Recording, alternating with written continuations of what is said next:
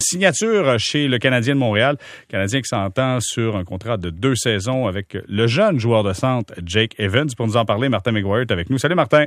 Bonsoir Jérémy. Martin, Jake Evans a fait bonne figure quand même en série de fin de saison. J'imagine que ça a aidé à la signature de ce nouveau contrat.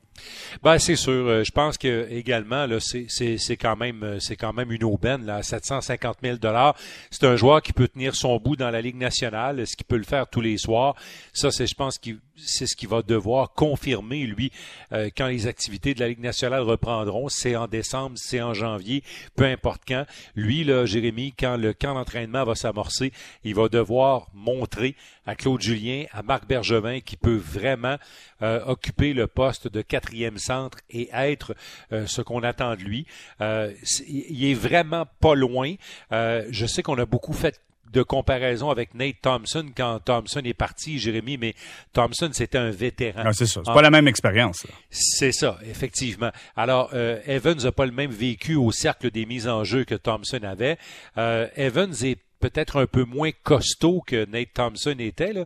Thompson, c'était pas un grand, grand joueur, mais c'est un gars qui avait un bon centre de gravité, des bons bras, de bonnes hanches. Euh, c'est un gars qui est un peu plus gros que Evans.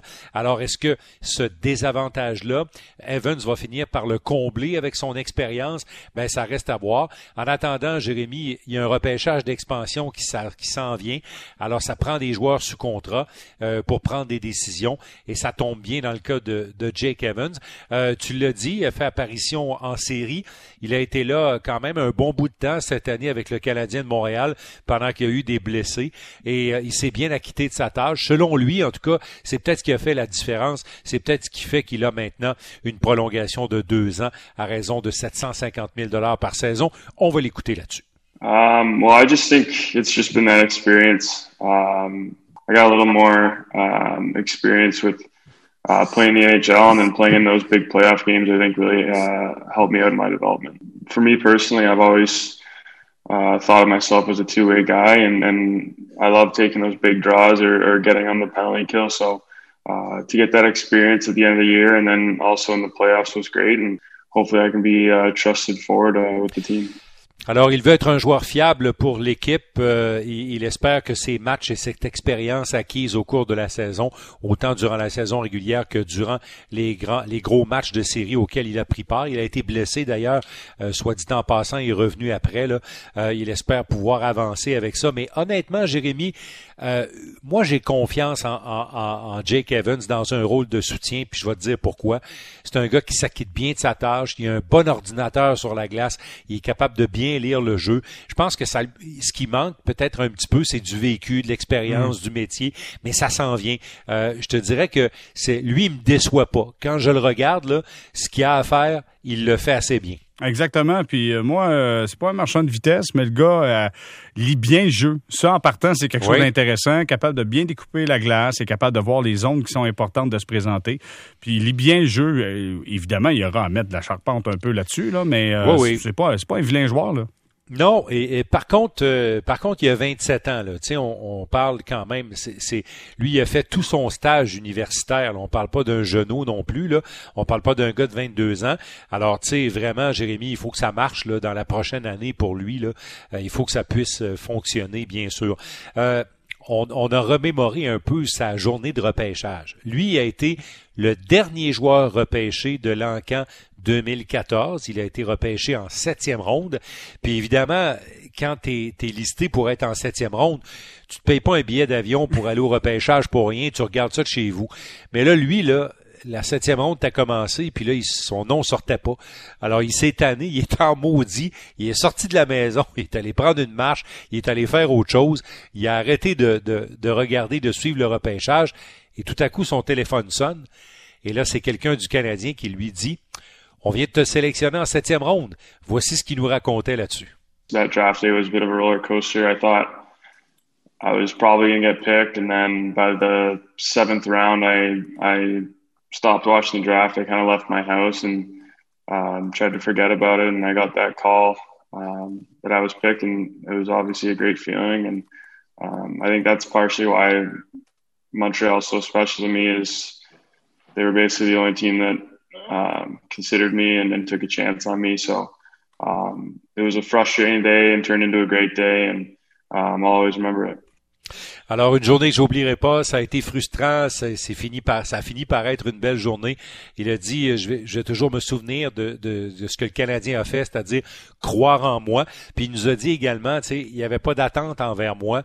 Quand tu as un choix de septième ronde, ben il dit, moi je me suis beaucoup motivé à essayer de prouver que même si j'étais un choix de septième ronde, j'étais capable de me rendre et de m'établir peut-être dans la Ligue nationale. Ah, ça l'honore énormément parce que c'est un parcours qui peut être euh, assez difficile par moment quand, euh, tu, quand tu passes beaucoup de temps dans la Ligue américaine ou quand tu ne crois pas que ta chance est venue dans la Ligue nationale. Il a saisi sa chance. C'est ça qui est intéressant dans, dans l'histoire de Jake Evans.